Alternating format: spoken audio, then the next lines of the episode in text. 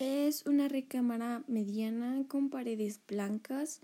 Tiene una cama matrimonial con cobertor gris y muchas almohadas. Arriba de él está un perro de raza grande, cachorro de cuatro meses, güerito, llamado Charchar.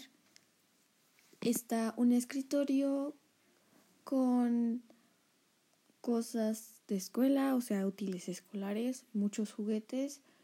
Hay dos eh, libreros con libros y juguetes. En una pared hay cuadros de pintura y pósters de anime que arriba tienen juguetes chiquititos. Hay un closet blanco con ropa eh, colgada que solo son sudaderas y eh, doblada son playeras, pantalones, etc. hay un hay un bote de ropa sucia y muchos zapatos botados en el piso. Hay una sillita rosita, mochilas y muchos dulces.